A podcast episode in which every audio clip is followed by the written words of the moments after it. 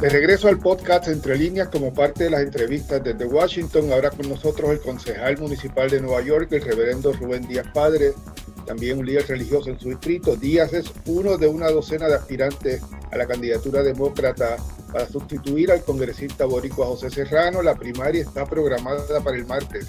Como hemos mencionado antes, el distrito 15 del sur de Nueva York, con una importante población puertorriqueña, ha estado casi todo el tiempo en manos boricuas desde 1970. Saludos, concejal. Buenas, buenas, gracias, gracias, saludos, saludos. Concejal, a solo días de la contienda, ¿cómo ve esta primaria? Eh, fíjate, se ve muy bien, José. Esto, la recepción del pueblo, las encuestas me dan, me dan en la delantera, el pueblo está ahí, las iglesias, los, los religiosos, los taxistas, eh, los ancianos. Yo creo que esto, yo voy a ser el próximo congresista de Distrito 15 representante, reemplazando al congresista José Serrano.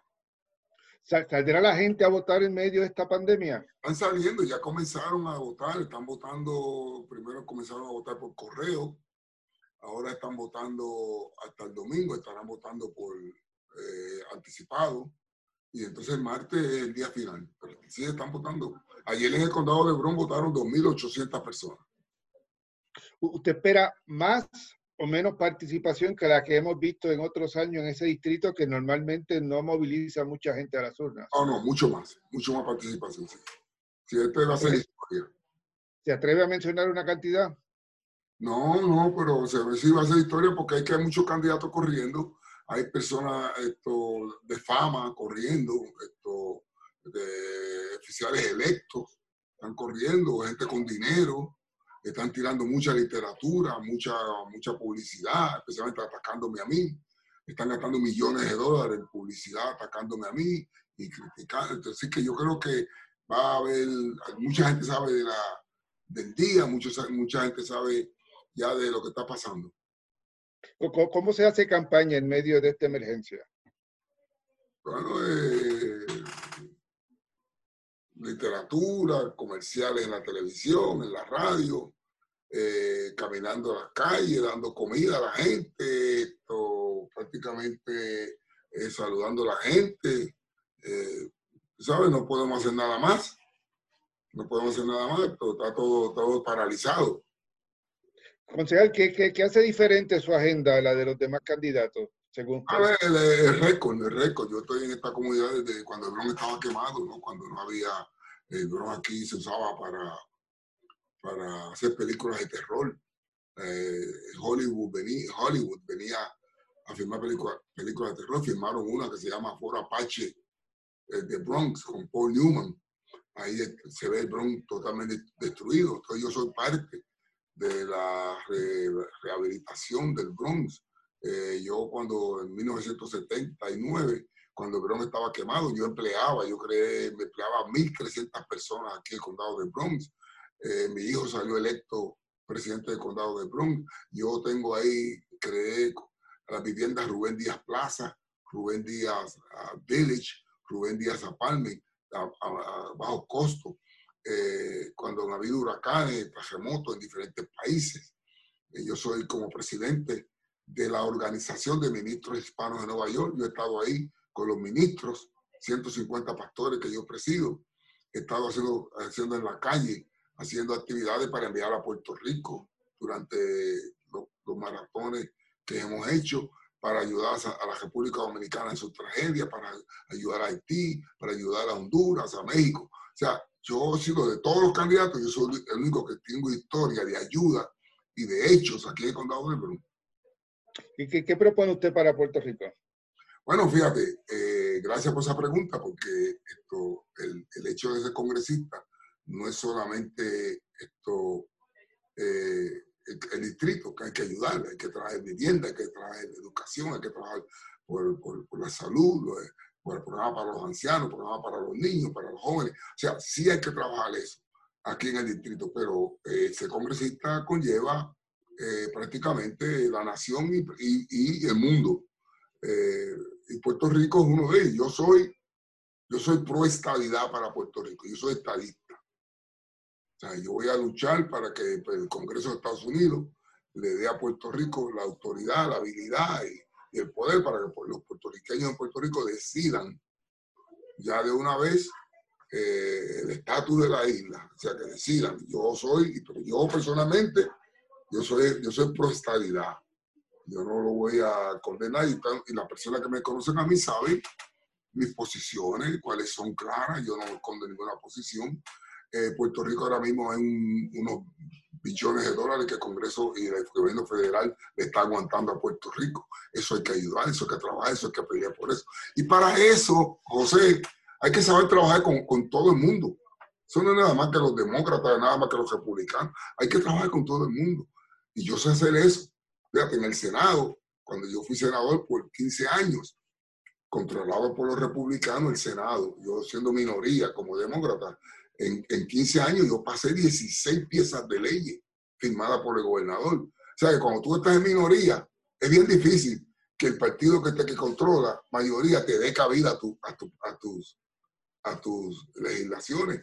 Pero yo en el Senado, repito, en 16 años, yo pasé 15 piezas de ley firmada por el gobernador con un, con, un, con un senado, en, en minoría, con un senado controlado por los republicanos. O sea que yo sé, yo sé trabajar con ambos. Y el, y el sur de Bronx necesita un líder, necesita una persona que sepa trabajar con todo el mundo.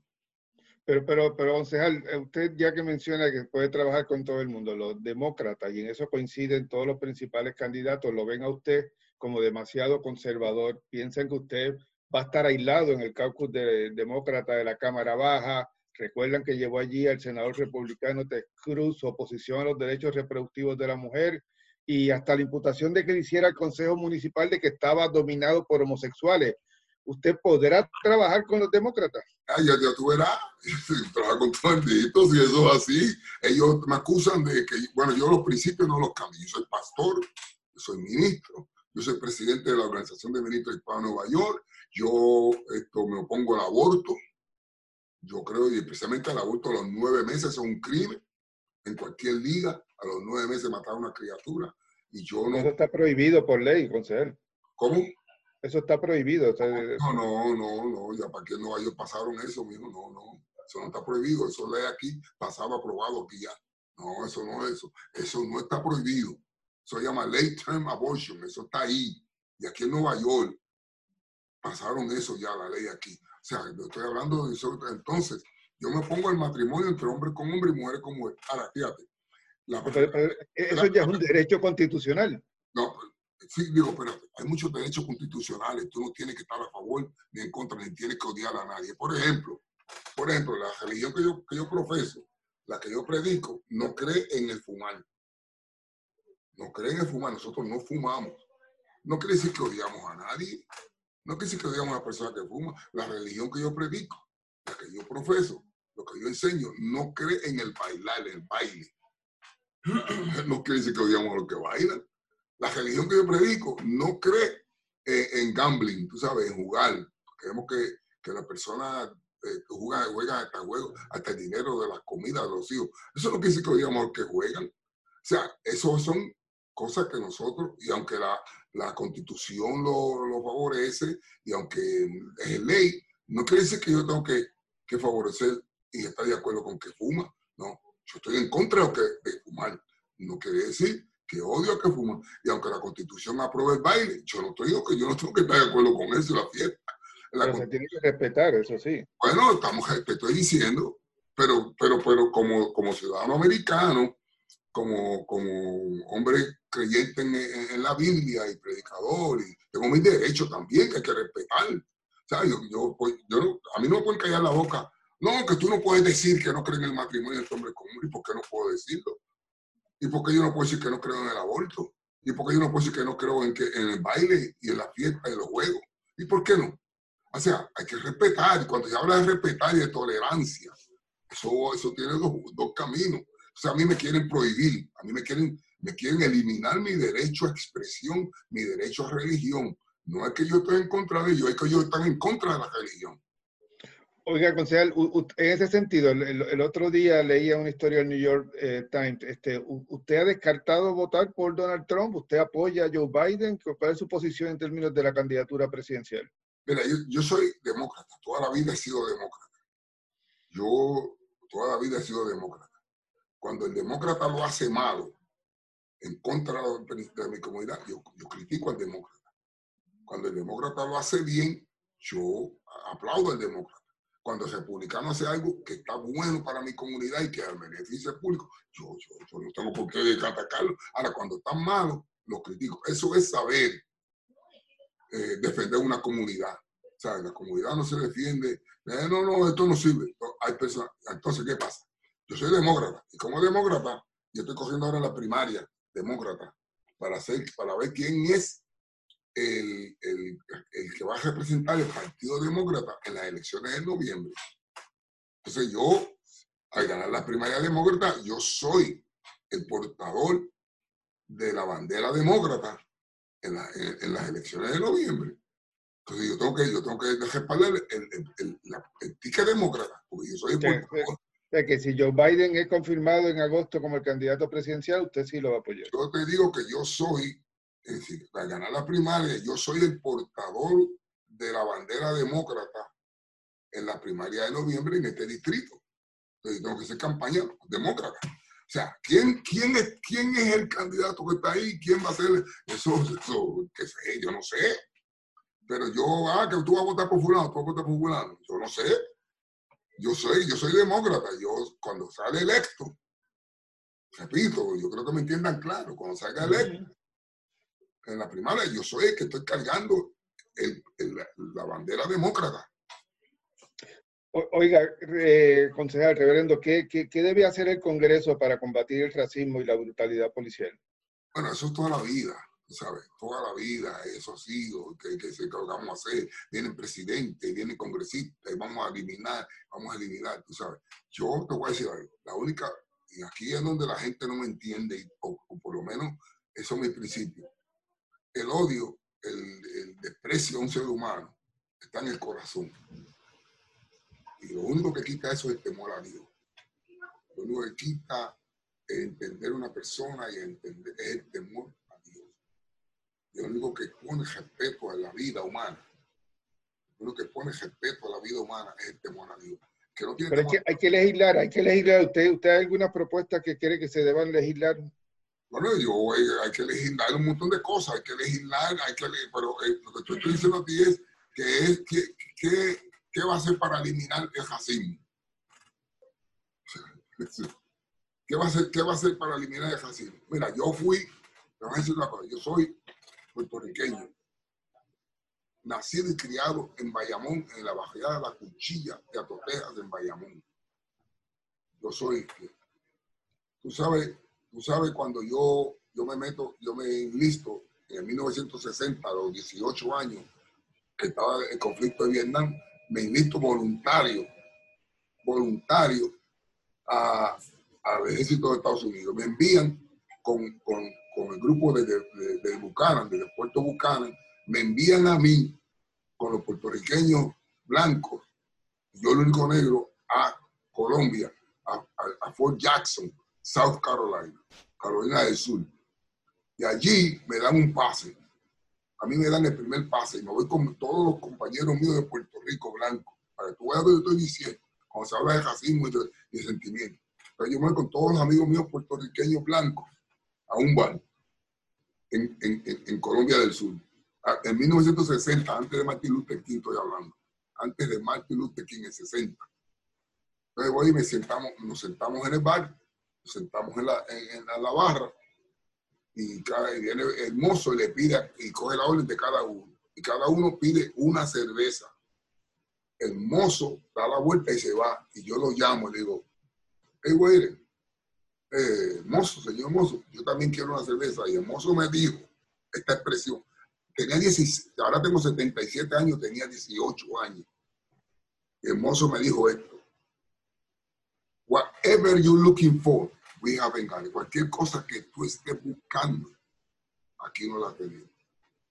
Me dijo los amigos, me dijo a los amigos míos puertorriqueños blancos que estaban conmigo sentados ahí, eh, no me quieren servir. Y me dijeron mis amigos puertorriqueños, no te quieren servir. Yo digo, que tengo que hacer? Bueno, esto, no te quieren servir.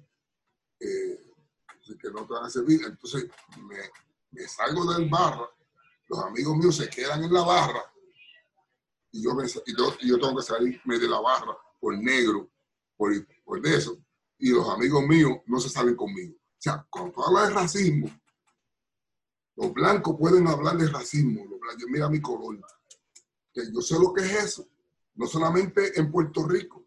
Porque hubo un tiempo en Puerto Rico que a mí tampoco, en Puerto Rico, Quiñones, ¿por qué no? ¿Por qué, qué Quiñones, eh, Samuel, Enrique, Samuel Quiñones no pudo ser gobernador?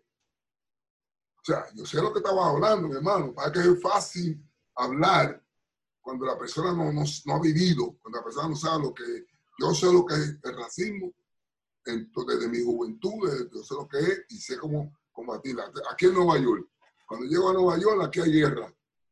Aquí hay guerra. Entonces yo, los puertorriqueños, en la pandilla, en la, los puertorriqueños no me, no me aceptaban o me, o caían encima de noche porque yo era negro. Entonces los negros me caían encima porque yo era puertorriqueño. Nosotros los puertos hispanos, los, negros hispanos, el hispano negro, estamos en el limbo. ¿Sabes? yo, yo, yo sé lo que me estás entendiendo. Para, terminar, en términos de la, del coronavirus, ¿cuán, ¿cuán afectado ha estado su distrito? Muy afectado, muy afectado, especialmente cuando el gobernador demócrata Andrew Cuomo impone obligatoriamente a que se acepten los ancianos en, los, nursing homes y ocasiona 3.500 muertes de ancianos. O sea, eso hay que condenarlo. Eso hay que condenarlo. ¿Usted cree que el, que el, gobernador no hizo suficiente para atenderlo? El, gobernador, no, el gobernador lo obligó a los nursing eso está ahora el Congreso está viendo una, una pista pública sobre eso. El gobernador lo obligó a los, a los a aceptar ancianos eh, con, con, coronavirus sin, ninguna cosa. Y eso ocasionó, eso, eso es público, eso noticia pública, ocasionó 3.500 muertes de ancianos. O sea, el anciano siempre es el más afectado, no hay quien lo defienda. Ah, el anciano siempre es el que le pida. Entonces todos nos echamos oh, ¿qué voy a hacer? ¿Qué voy a hacer? Yo, yo soy defensor de los ancianos. Y yo he sabido criticar al gobernador, he sabido criticar al alcalde, he sabido criticar a los, oficiales electos que, que, que legislan que ocasionan pérdida a los programas de ancianos y a los ancianos.